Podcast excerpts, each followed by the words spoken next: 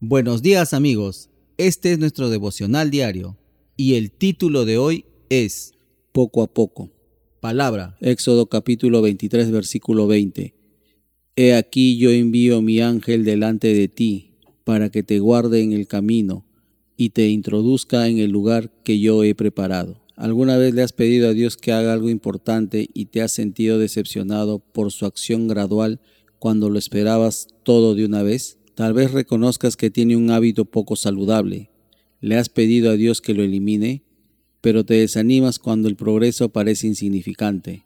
O, como los israelitas, puede que te encuentres frente a ataques de oponentes que parecen centrarse en tu destrucción personal o profesional ¿Por qué Dios no nos conduce a una victoria inmediata o quita de nuestro camino a los que nos perjudican tanto de una vez por todas?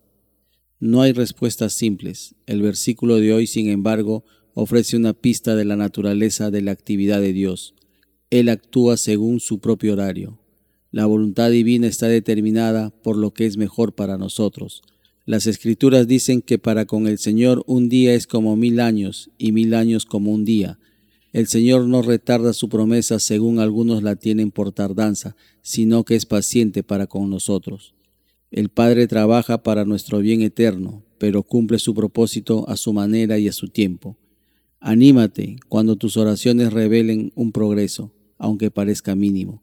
Dios está trabajando en tu vida y en la de los que te rodean.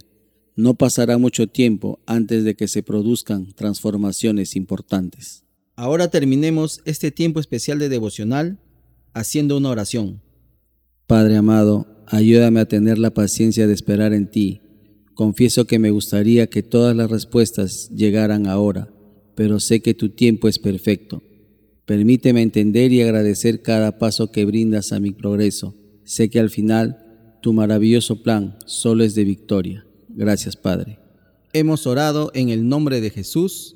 Amén, amén y amén. Bueno amigos, nos reencontramos mañana en el siguiente devocional.